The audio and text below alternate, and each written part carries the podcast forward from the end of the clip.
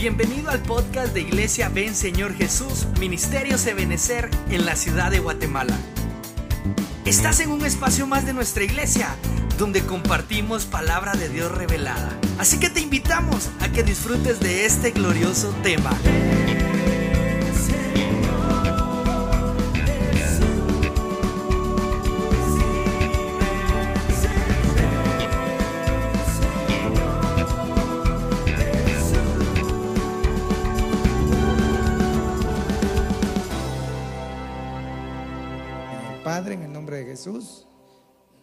Esta noche, Señor, nos acercamos al trono de tu gracia, rogándote primero, Padre, para que derrames tu ayuda y tu misericordia sobre la vida de tus hijos y de tus hijas esta noche, Señor. Mira las manos levantadas, Señor, mira sus peticiones, sus necesidades y acude, Padre, por misericordia a auxiliarlos, a defenderlos, a sacarlos adelante. Así también, Padre, pongo en tus manos la vida de mi esposa, Señor. Sigue obrando en su vida, en su cuerpo, Padre, en cada una de las partes de su cuerpo interno. Obra, Señor. Obra en la vida de mis hijos, de mis hijas, Señor. Obra en esta congregación, las iglesias que cubrimos. Y te pedimos también, Señor, que traigas tu palabra esta noche, acompañada de una unción apostólica, profética, evangelística, pastoral y magistral. En el nombre poderoso de Jesús. Amén, amén y amén. Gloria a Dios. Dele fuertes palmas al Señor esta noche. ¿Cuántos dan gloria a Dios? Bueno, mientras logramos, logran los hermanos poder poner todo esto en orden, quisiera trasladarles el consejo de Dios esta noche. El Señor puso en mi corazón hablarles de un tema que es familiar, ¿verdad? Al cual le pusimos por nombre el tiempo oportuno en el hogar. Y la verdad es de que nosotros, todos nosotros, eh, debemos maximizar el tiempo que el Señor nos da en esta tierra. Usted sabe, ¿verdad? Que, que pues allá en la eternidad, en el cielo, cuando fuimos creados, pues entramos a un tiempo que no tenía tiempo. Pero cuando entramos a la tierra, nos empezó a contabilizar un tiempo el cual iba a afectar el cuerpo, nuestra salud, nuestro vigor. Y por eso es que eh, cuando uno tiene 10 años dice yo nunca voy a ser viejo, ¿verdad?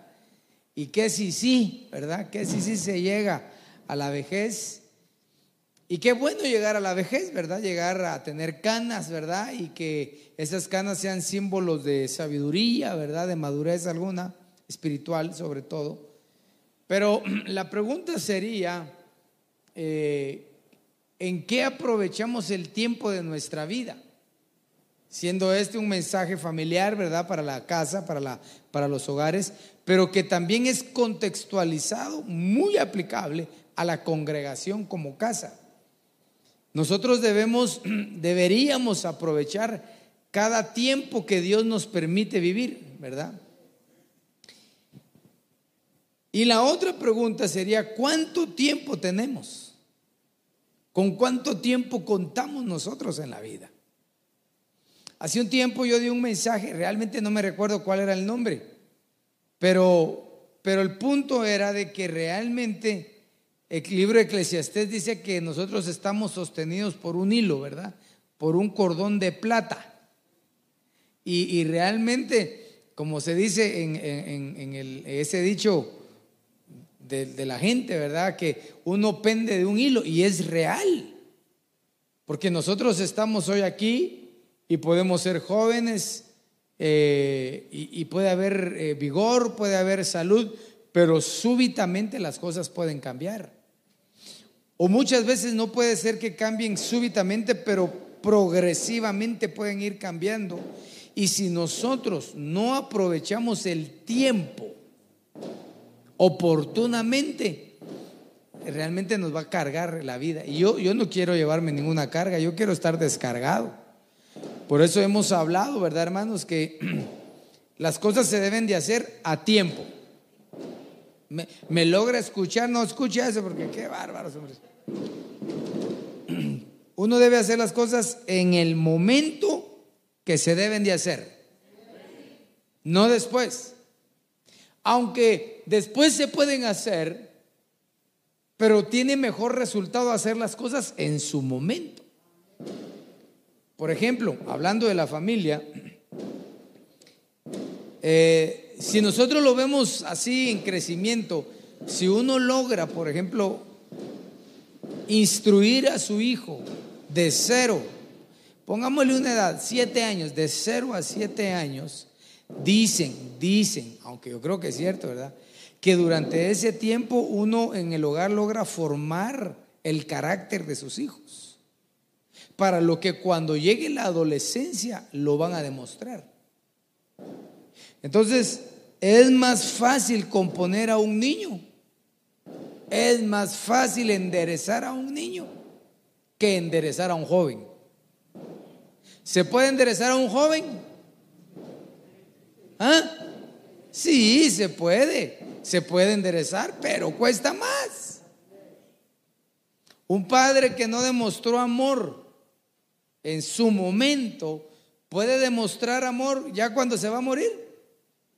Sí, sí puede demostrar amor, pero no es lo mismo. No es lo mismo. Si tan bonito que es sentirse amado y amar también es bonito, ¿verdad? Bueno, entremos pues. Levítico, el libro de Levítico capítulo 26, verso 4 dice, yo daré vuestra lluvia en su tiempo y la tierra dará su fruto y el árbol del campo dará su fruto. Vea que Dios, Dios todo lo da en tiempo oportuno. Ese es el principio de Dios. Dios ni se adelanta ni se atrasa. Él va a dar la lluvia a su tiempo. Dios va a dar la bendición a tu vida a su tiempo. Y juntamente con ella, la tierra que somos nosotros, vamos a dar fruto vamos a convertir en árboles, primero Dios, ¿verdad? Que demos fruto. Pero lo importante es encajar en el tiempo. Hace un par de semanas, un par de meses di un tema respecto a los, eran 15 tiempos diferentes, no sé si recuerda. Por cierto, tú me pediste el tema, ¿verdad? Ahí te lo va a pasar primero Dios. 15 temas, 15 eh, tiempos diferentes. ¿Y qué si me encontré con otros 12 tiempos diferentes? Y quiero encajarlos en función al hogar. Por ejemplo, la palabra tiempo se dice en hebreo et, que son estaciones. Esa palabra et es la que encontramos en el libro de Eclesiastés en sus 14 parejas de tiempos. Cuando dice hay tiempo para nacer, tiempo para morir, tiempo para tirar piedras y para recoger. Cuando dice hay tiempo, dice hay et, hay et, no ti, ¿verdad? Hay et. ¿ah? Es decir, que en la vida hay estaciones, como un ciclo. No para siempre va a ser trillado el trigo. Si estás pasando algo difícil, Dios promete para ti, para mí, un tiempo donde las cosas van a cambiar. Se nos fue esto, entonces, si yo voy a seguir predicando, ¿verdad? Como usted está apuntando. El siguiente tiempo se dice Yom con Y, que quiere decir día. Es decir, es el tiempo que se da desde que nace hasta que se acuesta el sol, podríamos decir. En la vida de la familia tenemos todo el día, es decir, la luz del día para trabajar. Está el tiempo Moed, que es un tiempo fijado, establecido, no se puede mover. Ya Dios fijó un tiempo específico para la vida de cada uno de nosotros. El tiempo Olam, que es el tiempo eterno. Ese lo maneja el Señor en nuestras vidas. El tiempo Shané, que es la edad, la vida. Ese tiempo lo maneja Dios. Y quiero preguntar, ¿será que si ya Dios dijo, bueno, este va a vivir, dígame una edad, no 70, porque eso ya lo dijo la Biblia, ¿verdad? Va a vivir 35 años. ¿Será que puede acortar o alargar un poco el tiempo de su vida? ¿Sí o no? Sí. ¿Quiénes dicen que no? ¿Quiénes dicen que sí? Ah, bueno. Ok, sí se puede. Sí se puede, porque dice que el necio acorta los días de su vida.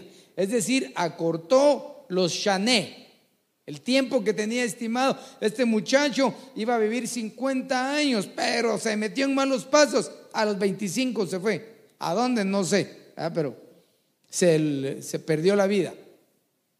Este otro muchacho, este hombre, esta mujer iba a vivir 50 años, pero la verdad es de que honró a sus padres. Entonces le vamos a dar más vida. Este, este, este, hombre, esta mujer, la verdad que sirvió al Señor y al servir le alargan también el tiempo de su vida. Entonces hay tiempo que se puede alargar o se puede acortar. El siguiente tiempo era semán, que es una hora establecida. Yo no sé si usted, bueno, yo me di cuenta pues que cómo fue posible que yo estuviera en un lugar en el momento oportuno, el día oportuno y la hora oportuna para que Dios me hablara usted. Y que me dijeran, ¿quieres aceptar a Cristo? ¿Por qué no andaba en otro lado? No, ya Dios había establecido ese tiempo, esa hora. Ay, ay, ay, no sé si fueron los bombazos, ¿verdad? Pero reprendemos en el nombre de Jesús. Que el Señor ayude a mis hermanitos. La palabra meat, que es un tiempo breve, pequeño. En la familia, usted no sabe lo importante que son a veces los tiempos pequeños. Son importantísimos. A veces solo es un tiempo el que se necesita. ¿Cuánto tiempo nos tardamos en decir nosotros a alguien que lo amamos, por ejemplo? ¿Cuánto tiempo nos tardamos en decirle a alguien que es importante para nosotros? ¿Cuánto tiempo nos tardamos para decirle no? ¿No está bien eso? O sí, dale para adelante. Tiempo breve. Y esos tiempos breves son importantes en el, en el hogar. Tiempo Edmol. A ver quién gana, si ellos o yo en el tiempo, ¿verdad? Yo ya voy por el octavo. Tiempo Edmol es el tiempo de ayer. Hay cosas que se hicieron ayer, anteayer, que ya no se pueden recuperar. Se perdió el tiempo, se perdió el tiempo pero Dios lo puede recuperar. Oiga, ese es el, ese es el gran milagro de este año de la recuperación. El tiempo rak, que es un tiempo lejano. El tiempo Cronos, que es una edad, es un largo, ya sea largo o corto. El tiempo Kairos, que es una sazón. Son las oportunidades que Dios da y el tiempo escatos o escatos, que es el último tiempo. Habiendo dicho esto de último, yo digo que nosotros en la vida, en el hogar, tenemos, la, tenemos por lo menos aquí 12 eh, tiempos que podemos aprovechar en el hogar. Y que le aseguro que muchas veces los hemos perdido en cualquier otra cosa. Entonces, ahí después les vamos a subir a los hermanos que suban a Facebook esos tiempos. Yo me hice cuatro preguntas, o cinco, no recuerdo. La pregunta es, ¿con cuánto tiempo contamos? Eso es lo primero. ¿Usted sabe con cuánto tiempo cuenta? No. Entonces tenemos que hacer las cosas ya. ¿En qué o en quiénes ocuparemos el tiempo? Eso es bien importante. A veces nos ocupamos Ocupamos más tiempo en otras cosas, en cosas más pasajeras o en personas que realmente deberían de pasar a un segundo plano y que, que con nuestra familia, nuestros hijos. El tiempo ocupado es una siembra, es bien importante. Mire pues, bueno, mejor cuando llegue ahí, ¿verdad? Eh, aprendiendo a discernir los tiempos, como familia debemos aprender a discernirnos y gracias a Dios existe la recuperación de los tiempos. Veamos entonces, entremos en detalle. ¿Con cuánto tiempo contamos? El apóstol Pedro escribió en su primera carta, capítulo 1, verso 24, dice, porque toda carne es como la hierba y toda su gloria es como la flor de la hierba. La hierba se seca y la flor se cae. El Salmo 90, verso 10, dice que el lapso de la vida será 70 años y el más robusto tendrá 80 años. Oiga, 70 y 80. Pero todo lo que nos dejan es afán y trabajo, porque pronto pasa. Pronto pasa. ¿Cuánto pasa el tiempo? Pronto. Hermano, ¿cuánto tenemos hoy ya? Medio mes ya del año 2021, hermano. ¿Y qué hace que estábamos aquí esperando el año? O sea que el tiempo se pasa demasiado rápido. La pregunta es, ¿ya te percataste que si tú y yo no aprovechamos el tiempo adecuadamente, cuando menos sentimos se nos fue la alegría y se nos fue el vigor? Si hay familias, por ejemplo, ¿verdad? Porque es el tema familiar, que se mantienen más en discordia y en pleito en envidias, en egoísmos o en discusiones vanas, ¿verdad? A veces hay, en familiares que no son creyentes y ahí está el creyente eh, castigando al que no es creyente. Si sos un mundano, a vos lo que te esperas es el lago de fuego, la segunda muerte, ¿verdad? Ya vas a estar asando tomates en el infierno. Y, realmente está perdiendo el tiempo amenazando, está perdiendo el tiempo tratando de salvar a alguien cuando la Biblia dice, hermano, que el Señor añadía a la iglesia a aquellos que debían ser salvos. Entonces realmente el que tiene el control de la salvación es nuestro Señor Jesucristo. Nosotros debemos hacer una obra evangelística, pero a veces hacemos una obra que destruye la, evangelización. Porque la obra y el testimonio evangelístico, más que con palabras y predicación y altoparlantes, que son necesarios, pero la más efectiva es con el testimonio, es con mi forma de vivir, es con mi forma de tratar, es con mi forma de hablar. Al cristiano nacido de nuevo se le echa de ver cuando habla. Por eso decían de los apóstoles, ¿y quiénes son estos hombres? Si estos son gente no letrada y, dicen, qué bárbaros, qué sabiduría la que hablan. Cuando el apóstol Pedro niega al Señor Jesús, lo reprenden y le dicen, no, este es de, los mismos que andaban con, Jesús. ¿Por qué? Porque habla igual que ellos, dice. Si a un cristiano se le nota cuando está hablando, aunque no diga amén, porque a veces uno le dice, eh, ¿quiere, ¿tiene alguna duda? Eh, amén. Ay, no, sí, quiero decir sí, dice uno, ¿verdad? Pero la forma de hablar. Mire, pues hay versículos que se le pega a la fe cristiana, ¿verdad? Por ejemplo, si alguien oye ahí, usted está haciendo una gestión y, y, se acerca a alguien y le dice, mire, usted tranquila, hombre, deje que hay una paz que sobrepasa todo entendimiento. Usted sabe que ese es cristiano. Ese no se le pudo haber ocurrido a un impío, hermano. Y aunque tenga la cara de no letrado, dice, no, ese sabe la Biblia, ese es cristiano. Entonces lo importante es no perder el tiempo, no perder las energías en cosas que no nos van a ayudar. Mire hermano, la verdad es de que a veces se le pasa mal la vida a uno peleando, discutiendo, hermano, queriendo exponer uno su situación y su defensa, en lugar de aprovechar de vivir con los que puede vivir. A veces hay gente que no, yo quiero vivir con ella y quiero vivir con ella y no me importa que me eche encima a medio mundo, a media familia. ¿Y por qué no vive en paz, pues? Usted sabe que la paz no es que diga, ah, es que aquí nadie me da paz. No, no, no. Si la paz se busca. Es decir, yo voy a ser gestor de la paz. Yo sé que a veces es conflictivo cuando uno mismo o hay familiares que son conflictivos. Hermano, a veces los problemas le llegan a uno de, metido a veces, hermano. Ni buscándolo estaba, pero como llegó de metido, le llegó el problema. ¿Y ahora cómo hago para salir?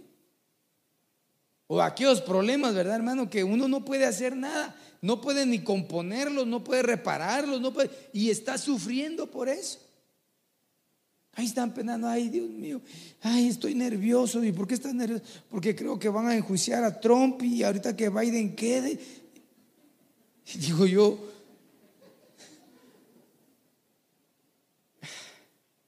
dice que hay cosas que por esas cosas la gente se angustia. Pastor, entonces usted no se angustia. Bueno, yo me voy a angustiar cuando, si el Señor ya vino y no me llevó, ahí sí me voy a angustiar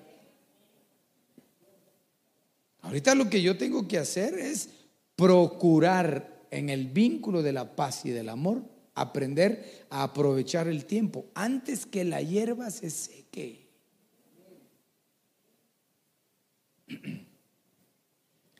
Mire hermano, uno, uno, uno debe aprender a disfrutar el momento con su familia. No es el país a donde vayas no es el lago más hermoso que vas a ver, ni la playa que retumbe más. Es el momento que tú permitas dedicarle a tu familia. Ahí en tu cuarto, solitos, todos arrejuntados, aquel, todos va a sudar adentro, ¿verdad, hermano?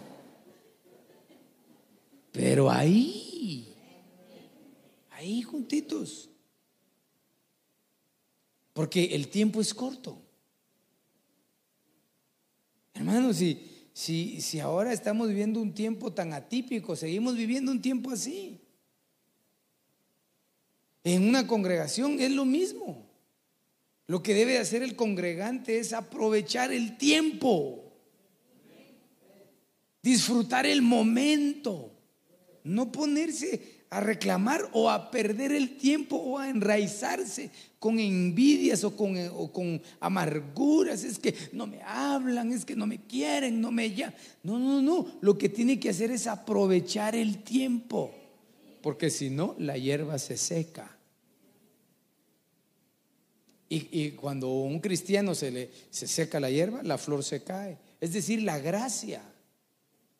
Hermanos, y cuando un cristiano tiene la gracia del Señor, se mira así como se mira usted ahorita. Mire, mira qué bonita se mira y qué bonito se ve, hermano. Esa gracia resplandeciente porque la hierba está, está, está verde, está fructífero, está feliz.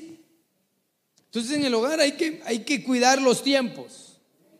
Hay que cuidar los tiempos. Por más que uno diga, no, yo soy patojo, yo tengo mucha vida por delante, declaramos que el Señor te va a bendecir por muchos años, amén, y que traiga salud y vigor, pero no te aproveches de ese concepto equivocado. Hay que aprovechar el tiempo. El que está en la casa, los hijos que están en la casa, aprovechen a sus papás. No se aprovechen de exprimirlos, no, aprovechenlos adecuadamente en el contexto del amor, en el contexto de la misericordia. Y nosotros como padres aprovechemos a nuestros hijos, porque ya cuando se van, que se vayan. Y que disfruten. Porque ya cuando uno está viejo, ya, ya está ahora, cuando uno va llegando a la casa, gateando, va uno buscando la cama, hermano. Los patojos, no, los patojos se ponen a hablar, se ponen, tengo hambre, ah, para comida estoy yo ahorita, digo, no, a dormir todos. Pero son tiempos diferentes. Pero si lo logramos aprovechar en el momento, en casa, ya cuando se fue, está, y, vas a venir, y, mira, ¿y qué estás haciendo? Y mira, no me llamaste. Sí, mamá, la llamé hoy. Sí, pero no me llamaste a mediodía tampoco. No, pero sí, ya la llamé. Ya se fue, ya se fue. Pero el, el problema es que no se aprovechó en el momento. Bueno, sigamos antes que se enojen las madres. La pregunta sería, Ah, en, qué o en quiénes ocupamos el tiempo. Deuteronomio 6, 7 dice, y la repetirás a tus hijos y hablarás de ellas estando en tu casa y andando por el camino y al acostarte y cuando te levantes. Este, este es el consejo que Dios le da a nosotros los padres para que nos mantengamos ocupados. ¿Y cuál era la ocupación? La ocupación era precisamente, si usted lee el capítulo 6, está hablando del, del Shema de Dios, el Shema de Israel. Oye Israel, amarás al Señor Jehová tu Dios. Y de ahí le dice, y le vas a enseñar, se lo vas a repetir. ¿Se lo vas a qué? A repetir. Una y otra vez, todos los días. ¿A quiénes? A tus hijos. Entonces te tienes que detener y repetirle, y repetirle. Oye Israel, ama al Señor. Ama al Señor. Usa tu fuerza para amar al Señor. Usa tu corazón para amar al Señor. Usa tus capacidades para amar al Señor. ¿Y cuándo? En todo tiempo, cuando estés en tu casa. Es decir, la ocupación de la casa. Hermano, yo sé que hay que hacer los oficios de la casa y tantas cosas, pero hay que ocupar un tiempo para decir en la casa y recordarle a los nuestros quién es Jehová para nosotros. Usted sabe que la cultura judía, por ejemplo, utilizan algunas cosas que no sé sean buenas, bueno, no son buenas porque a veces las agarran como amuletos, lo que se conoce como la mesuzá. La mezuzá es una, es, un, es una cajita donde adentro va un rollo que debe ser escrito por un verdadero judío, ¿verdad? Y ahí va precisamente eh, las directrices del Señor, hoy Israel, el Shema de Israel, y también está escrita la, palabra, la letra, bueno, solo está la letra con la que se escribe Shaddai, ¿verdad? Y la primera letra significa el Dios de las puertas. Y entonces la clavan en el, en el costado de las, de las entradas de sus casas. Y entonces ellos, ellos lo que hacen es que cada vez que salen, también está el otro salmo que dice que Jehová guarde tu salida y tu entrada desde ahora y para siempre. Entonces ellos salen y tocan, otros la besan y se van, que Jehová guarde tu salida. Y cuando regresan, la vuelven a tocar, que Jehová guarde tu entrada. Qué lindo sería, ¿verdad? Que eso fuera tan cierto sin caer en un amuleto. Pero la verdad, hermano, es de que nosotros espiritualmente deberíamos tener el concepto precisamente que Jehová guarde tu salida y que Jehová guarde tu entrada desde ahora y para siempre. Tenemos que ocupar el tiempo en enseñarle cosas que instruyan a nuestros hijos. Que cuando se sienten y escuchen a alguien, hermano, diciendo algo, diga, ah, sí, eso ya lo sabía. Eso como que me lo dijo mi papá. Tal vez al principio no lo entienden, ¿verdad? Pero cuando lo dice otro, se les activa el cerebro. No que a veces hay muchachos que no saben nada, nada. Y les digo, ¿y, no te enseñaron eso? No. Hay que ocuparse el tiempo en trasladar eso, en trasladar los conceptos bíblicos cuando andes en el camino. Es decir, que se vale salir a andar, ¿verdad? A pasear, pero cuando andes en el camino, recuérdate, recuérdate, hoy Israel, ama al Señor Jehová tu Dios. Cuando, cuando yo tenía un pensamiento diferente, ¿verdad? y decía yo, cuando oía que decían los pastores, ah, es que uno nunca deja de pensar en la iglesia, uno nunca tiene vacaciones, decía yo, ¿será cierto? Decía yo, ¿verdad? No, pero ¿y si se van a pasear? Pasear es pasear, ¿no? Y me llegó mi tiempo, me fui a pasear, ¿verdad, hermano? Y, realmente cuando, cuando uno tiene un tiempo así, o de repente, aún de compras, no sé si a usted le ha pasado, uno anda comprando, más que todo la mujer la que le gusta gastar, quiero decir, invertir. Y uno parado, esperando, clamando misericordia, Señor, que no haya nada, Señor, que, que no le quede nada, Señor. Y en ese, en ese estadio uno empieza a pensar, ah, Señor, ten misericordia de los hermanos, Padre. Ah, Señor, si quiera estuviera toda la congregación aquí conmigo, Señor, digo yo. Pero no se puede, ellos no quieren, les digo yo al Señor. Y fíjese usted que, en muchas ocasiones aquí en Guatemala el Señor nos ha permitido conocer personas y que nos abren las puertas de sus propiedades y siempre me los he llevado a ustedes, hermano. A los que quieren, pues, los que no, pues no se van, ¿verdad? Pero, pero a los jóvenes, a donde Dios me ha abierto puertas, ahí nos los hemos llevado, hermano, a disfrutar. A las damas también nos las llevamos hace dos veces, ¿verdad? Ahí las vi subiendo fotos, ¿verdad? Que, envidia, ¿verdad, hermano? Pero va, olvides. Andando por el camino, hay que invertir tiempo en los nuestros. Cuando se acuesten. Aunque sea, aunque sea, un Dios te bendiga. Hermano, a veces cuando se van a acostar sin decir buenas noches, hermano, pareciera hotel barato. Ni siquiera de buena estrella, barato. Bueno, yo no sé cómo usted ha criado a sus hijos, pero yo solo le estoy hablando en quién ocupamos nuestro tiempo. ¿Y sabe por qué es importante? Por esto que viene aquí. El tiempo ocupado es una siembra. Proverbios 22.6 dice, instruye al niño en su carrera, aun cuando fuere viejo, no se apartará de ella. Entonces el tiempo que nosotros ocupamos para instruir, cuando llegue la adultez o cuando llegue la vejez, ellos lo van a tener presentes en su interior. Yo entiendo, y, claro que así es, hay que honrar a los padres. ¿Cuántos dicen amén? Pero quiero preguntarle, ¿será que habrán madres o padres que no fueron buenos? Como que todas me las responden aquí, aquí. Ustedes les dijeron cualquier cosa, respondan ustedes. Sí, han habido malos padres. Y por supuesto que malas madres. Y eso está en la Biblia. Dice, te podrá olvidar la, la madre de tus entrañas. Dice, mas yo Jehová no me olvidaré de ti. Dice. Aunque padre y madre te abandonaron, con todo yo Jehová te recogeré. Entonces, eso no es que esté hablando alguna cosa que sea negativa, esa es una verdad. Gracias a Dios no son muchos, pero sí existen.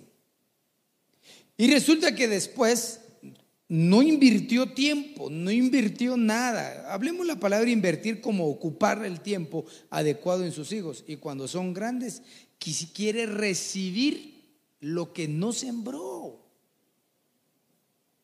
El tiempo es una siembra.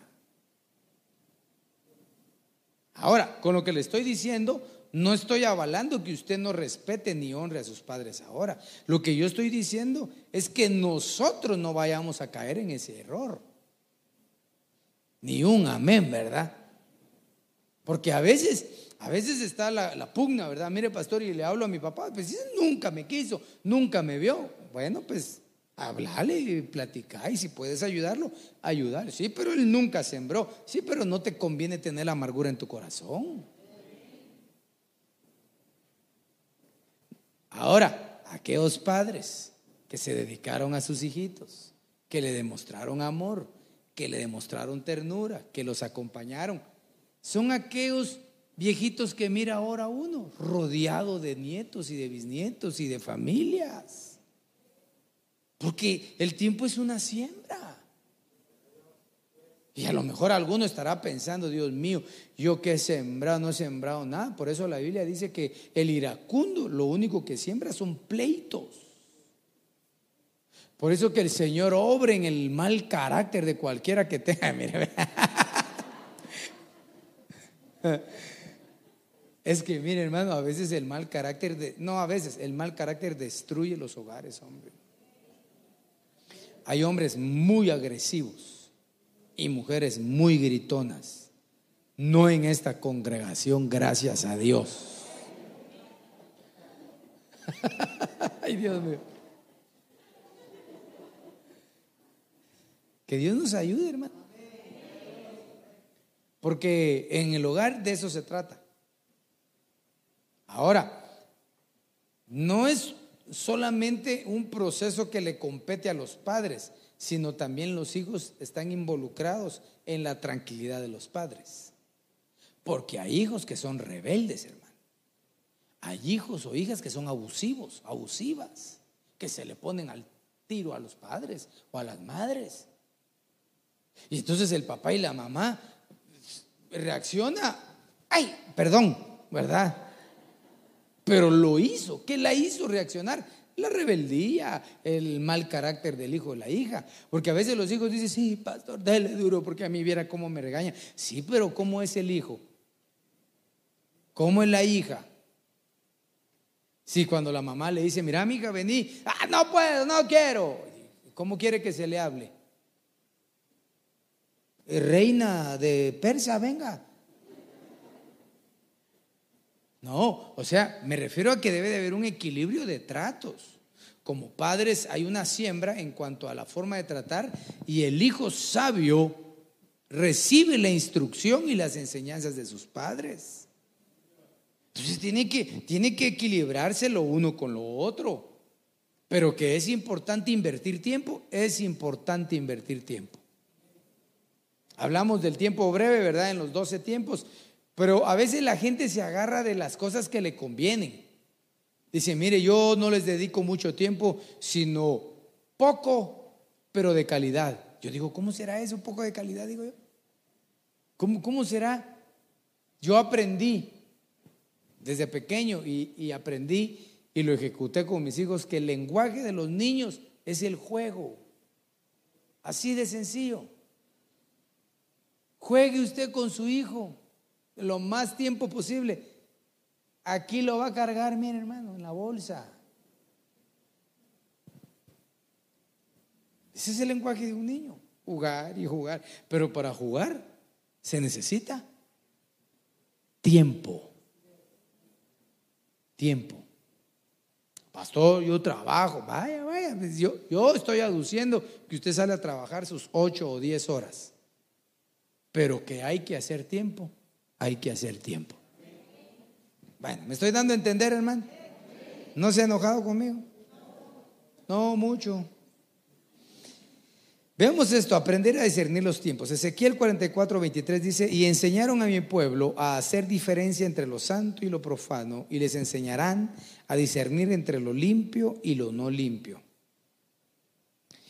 Eh, yo creo que es muy importante que en este tiempo aprendamos nosotros a, gobernarnos por el Espíritu Santo para poder enseñar la diferencia entre lo santo y lo profano y que ellos, nuestra familia también entienda a ver la diferencia entre lo que es limpio y lo que no es limpio. Por ejemplo, imagínense, eh, los tiempos que estamos viviendo son tiempos diferentes, ¿sí o no? ¿Estaré diciendo algo equivocado? No, los tiempos que están viviendo son tiempos diferentes. Entonces hay que discernir los tiempos en la familia. Por ejemplo, ¿a cuántos les gustaría echarse un su, un su viaje, hermano, aunque sea, aunque sea al puerto?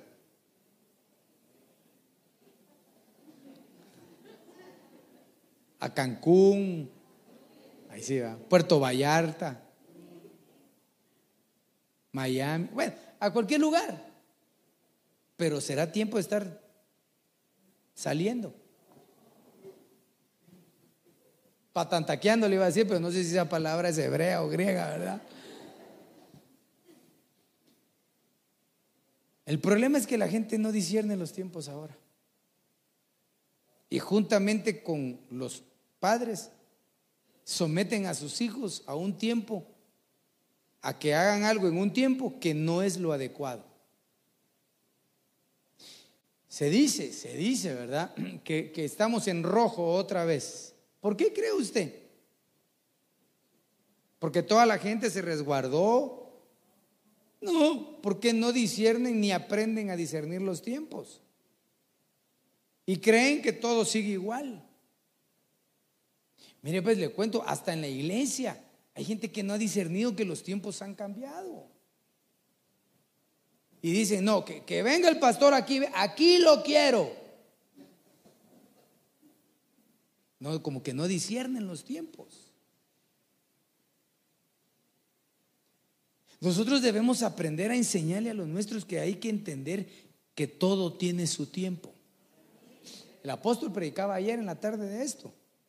Y él sí, hermano, de una vez dijo, ustedes dice, dejen de estar saliendo. En la noche habló de salir, ¿verdad? Pero salir a la batalla salir del, del, temor, de la angustia, en el nombre de Jesús, por la espada de Jehová vamos a salir de todo eso.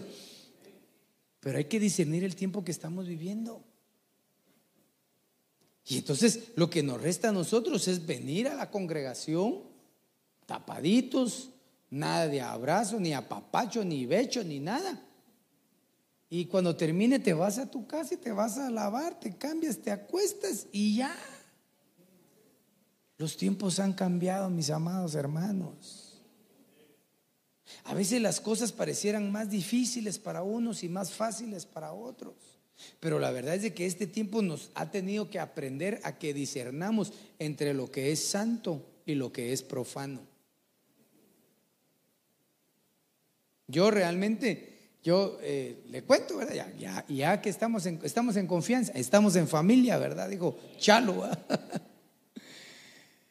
Y he tenido invitaciones de salir, pero ¿qué, qué nos ha dicho el apóstol? Es que a veces la gente, bueno, Dios mío, tranquilo, tranquilo.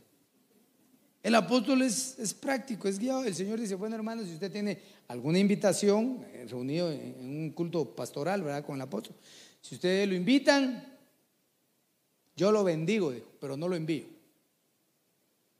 Pero lo bendigo, pero no lo envío. Entonces, ¿por qué voy a yo con la necesidad de querer ir y salir, hermano? Hermano, pero fíjese que yo tengo, siento en mi corazón, vaya pues, porque eso así es. Yo a veces he dicho, hermano, mire, no vamos a hacer esto. Y llega un hermano, hermano, pero mire, es que yo siento, el Señor me habló. Bueno, si el que manda es el Señor, entonces vaya, vaya pues. Pero se trata que uno debe aprender a discernir los tiempos. Mira, pues te voy a dar un consejo. Ahora que estás un poco, ahora ya estamos más libres, gracias a Dios, ¿verdad? Pero tú que estás esperando que se te llegue a visitar con todas las pompas y luces como las que quemaron hace un rato, ¿verdad, hermano? Aprende a discernir el tiempo. Aprende a discernir lo que es limpio y lo que no es limpio. ¿Alguna vez usted se ha enfermado? Y a los hermanos, ¿y usted ha visitado alguna vez? Y cuando usted esté hirviendo en fiebre a medianoche, está el hermano ahí. No, hombre, aprendamos a entender, a discernir los tiempos. En la familia tenemos que aprender a decirle a nuestros hijos cuál es lo limpio y qué no es lo limpio. Para nosotros que hemos caminado por, aunque sea un año en el Evangelio, sabemos discernir lo que a Dios le agrada y lo que a Dios no le agrada. Mejor sigo, ¿verdad? La recuperación de los tiempos. Evangelio de Lucas capítulo 3, verso 5 dice, todo valle será rellenado y todo monte collado será rebajado. Lo torcido se hará recto y las sendas ásperas se volverán caminos llanos, o sea, caminos florecientes. Entonces, vea cómo es que el Señor empieza a nivelar y a equilibrar los tiempos en los hogares en las vidas personales. A veces, hermano, lo que ha pasado es de que estamos con tan baja autoestima. Nos sentimos tan golpeados por la sociedad. O en el mismo hogar nos sentimos aislados porque sentimos que hay preferencias entre hijos, ¿verdad? A veces los padres pareciera que tenemos preferencia por algunos y en otros casos padres que realmente tienen preferencias por otros por, diferentes hijos y eso crea en los hijos un valle de angustia, de inestabilidad. Hay hijos, por ejemplo, yo no sé si usted fue uno de esos hijos que usted sintió o alguien, esos hijos sienten que no los quieren, que querían más al hermano mayor o a la hermana o al pequeño y, siempre, siempre viven con esa queja cuando ya llegan con los viejitos, ah, pero vos querías más a mi hermano, le dice, y la viejita ya ni hablar, no, amigo, si también te quería vos, le dice. Y eso que en una bolsita llegaste a la casa, le dice, pero también te quería, le dice. y entonces la gente entra en tal baja autoestima, hermano, que no puede ser feliz. Le regalan algo, se siente mal porque él no lo pudo comprar. Y entonces tiene que recibir de regalado. Qué pobre soy, porque no agradece la bendición de Dios. Porque no procura en el nombre de Jesús salir adelante en la vida. Hermano, yo sé que en el más de alguna ocasión algunos les atropelló, hermano, situaciones conflictivas desde su infancia, no pudieron estudiar, no pudieron eh, progresar académicamente, pero, pero siempre aquel que quiere salir adelante logra salir adelante. Siempre. Yo, por ejemplo, hermano, mi, abuelo, el que me crió, él, nos contaba que él se fue de su casa a los 11 años de edad.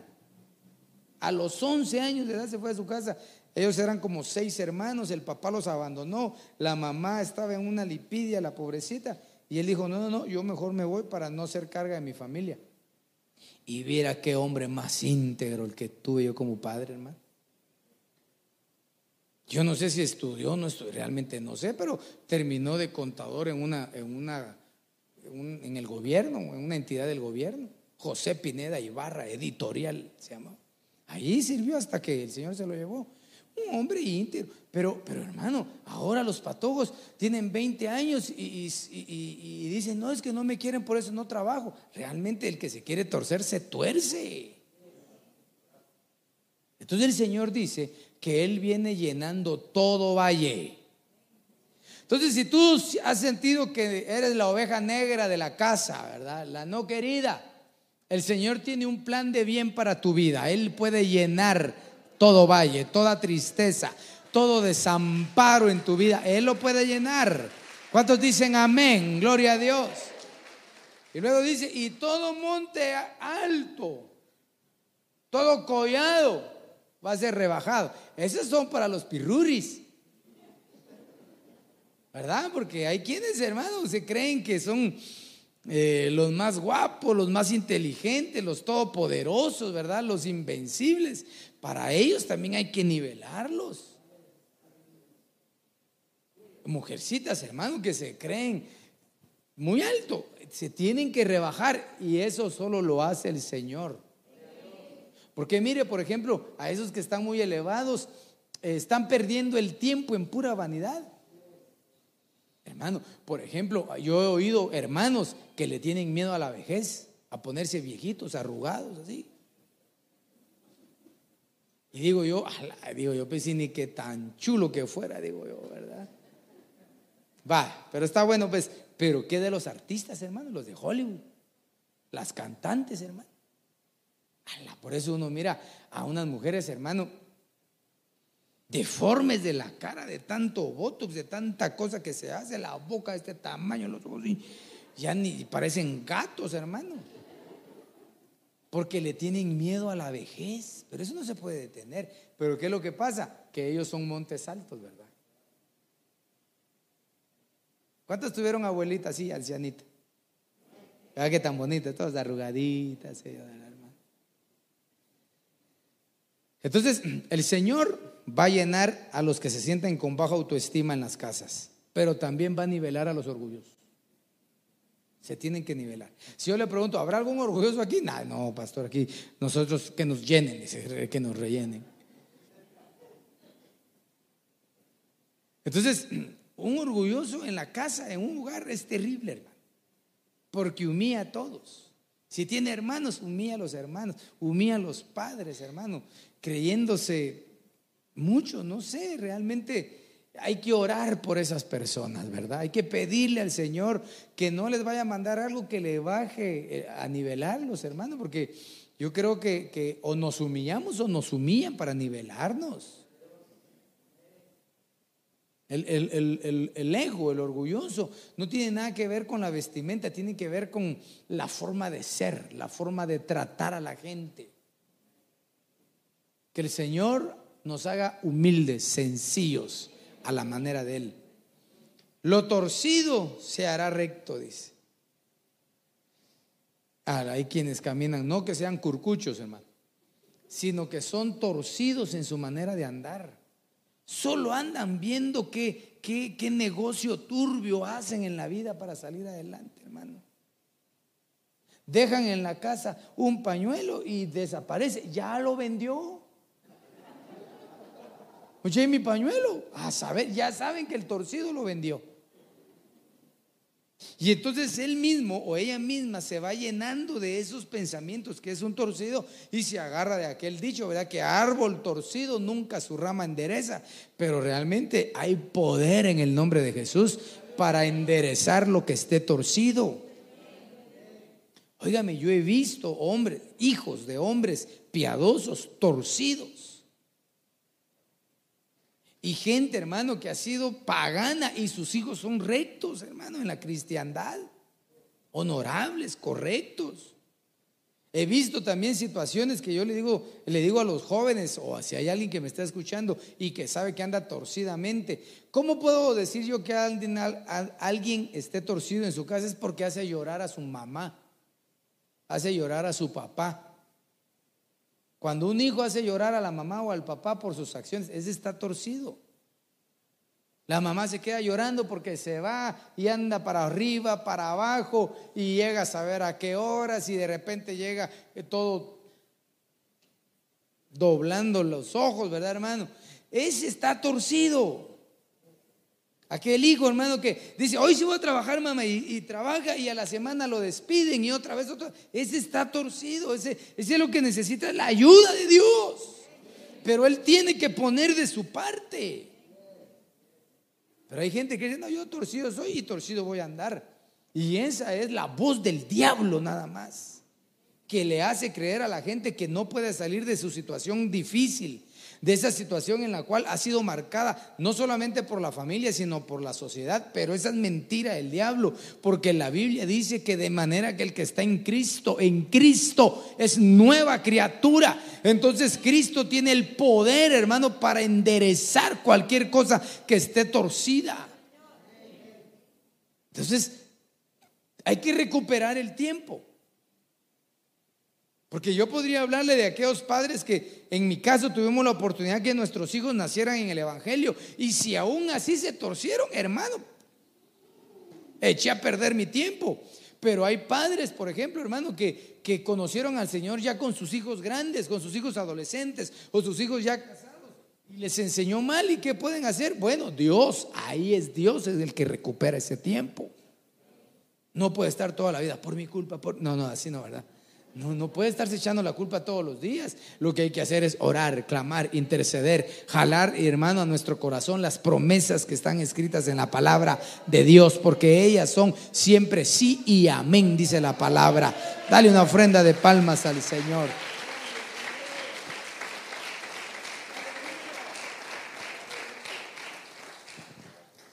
Las sendas ásperas se volverán caminos llanos, así verdes. Ah. Y, eso en el hogar sucede mucho. Mire, ese versículo, con ese versículo hubiera predicado todo, ¿verdad?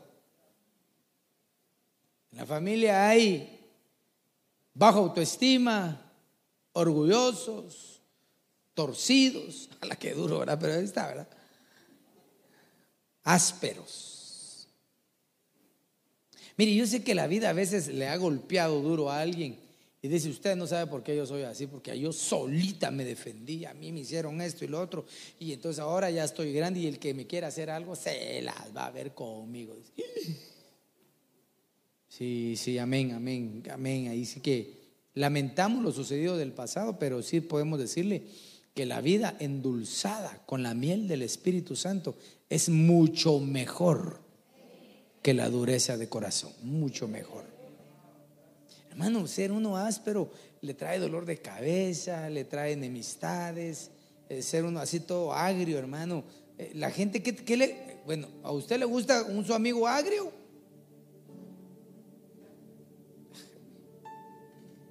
A mí, a mí no me gusta que me traten mal, hermano. Por lo menos a mí, a mí no me gusta que me, que peor que me griten, hermano.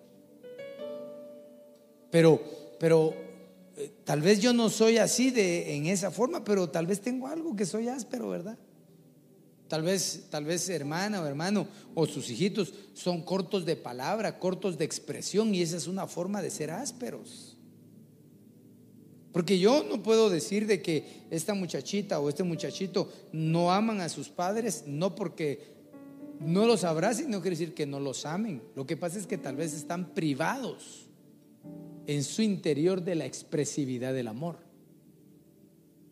Siempre es importante abrazar y siempre es importante besar. Hace un tiempo hemos, estuvimos hablando del beso, ¿verdad? Y en cierta ocasión mi esposa siempre se sentaba allá atrás, ¿verdad? Para saludar a sus hijitos y todo. Y en cierta ocasión tomó un niño y le quiso dar un beso y él dijo que no, que no, que a él su papá le decía que no tenía que besar a nadie. Bueno, bajo el principio de que tenga cuidado está bien, ¿verdad? Pero le aseguro que cuando tenga 15 años no le va a hacer mucho caso a sus papás, ¿verdad? Pero no era eso, era el principio de que, mire hermano, no lo va a decir con los adultos, con sus hijos. Cuando uno los abraza, hermano, a veces es tan rico un abrazo de sus hijitos, sus manitas. Y otras veces así. Porque no tienen el hábito del abrazo y menos del beso. Yo molesto a un hermano aquí que no le gusta que lo abrace y le digo yo, el segundo paso es que te bese, le digo yo. Porque para mí eso no es costoso. Besar con santidad a un hombre, y ¿verdad? No, yo, yo, con mi familia, y todos son varones, mi hermano, tíos, primos, todos nos saludamos de beso. Todo, pues es natural. Bueno, digo yo, pues no sé si me está viendo así. Usted, no, hermano, usted tiene buen pastor, hombre, no tenga pena. No digamos con mis hijos. Y fíjese que la Biblia dice que cuando el hijo pródigo llegó, el padre salió, lo abrazó y lo besó. Porque la cultura en ese entonces era que cuando uno besaba, capacitaba para la guerra a la gente. Entonces cuando uno, uno besa, habilita, habilita el amor a sus hijos. Entonces, Él cambiará los ásperos en suavecitos. Yo digo realmente, yo, he pasado por muchas etapas, hermano. Yo no sé cómo me considero este, pero tampoco, tampoco es bueno, ¿verdad? Que, hagamos esas consideraciones, pero yo les he de decir, hermano, que es mejor ser eh, dulce que ser eh, así. Ahora, el tener un, carácter tierno o dulce y ser tranquilo no quiere decir que uno no tenga autoridad. Porque en primer lugar la, la autoridad no se impone, la autoridad se reconoce sencillamente. Qué hermoso es, qué hermosa es las familias. Qué hermosas son las familias. Nosotros tenemos esta familia, por ejemplo, la familia espiritual. Somos una familia. Por eso este, todo esto es familias y congregación. Para mí me bendice verte aquí esta noche. Hechos 3:19 dice, por tanto, arrepentidos y convertidos para que vuestros pecados sean borrados, a fin de que tiempos de refrigerio vengan de la presencia del Señor. ¿No le parece que de repente como que los tiempos son como muy turbios y muy, muy difíciles poderlos llevar en la casa y realmente lo que necesitamos es un refrigerio, un respiro en la casa? Bueno, aquí en medio de nosotros está el que te puede ayudar, el que me puede ayudar. Ponte de pie, por favor. Gloria a Dios.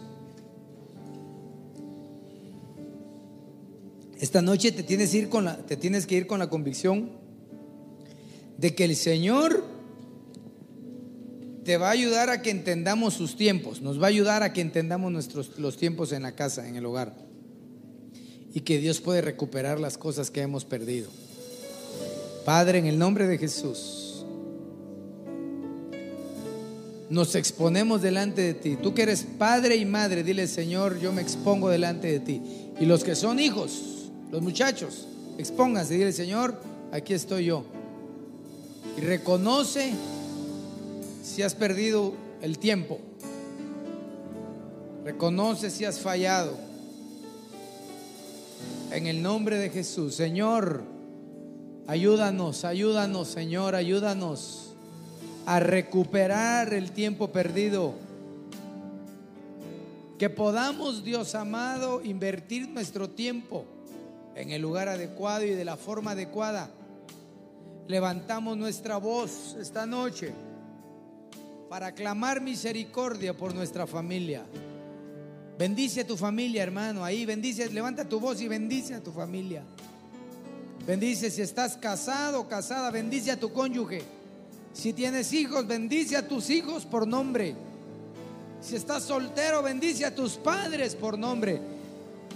Pero bendice la familia y aprende a que el tiempo pasa y la hierba se puede secar. Pero mientras hay verdor hay esperanza. Señor, levantamos nuestra voz para bendecir a nuestras familias. Bendecimos a nuestros padres, Señor, que sean bendecidos en el nombre de Jesús. Bendice a nuestra madre, Señor, en el nombre de Jesús. Bendice, Padre, a nuestro cónyuge, nuestra esposa. Bendice a nuestros hijos, a nuestras hijas.